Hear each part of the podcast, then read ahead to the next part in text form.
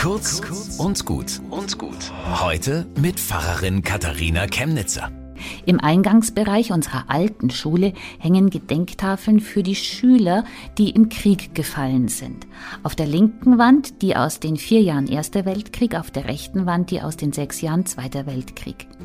Sie haben damals wie wir diese Eingangstür aufgemacht, sind die steinernen Treppenstufen hoch, saßen in unseren Klassenzimmern. Wir haben uns vorgenommen, einfach mal die Namen laut zu lesen und das war gar nicht so einfach. Alte deutsche Frakturschrift und es ist kalt im Eingangsbereich. Meine Güte, an der Front war es kälter.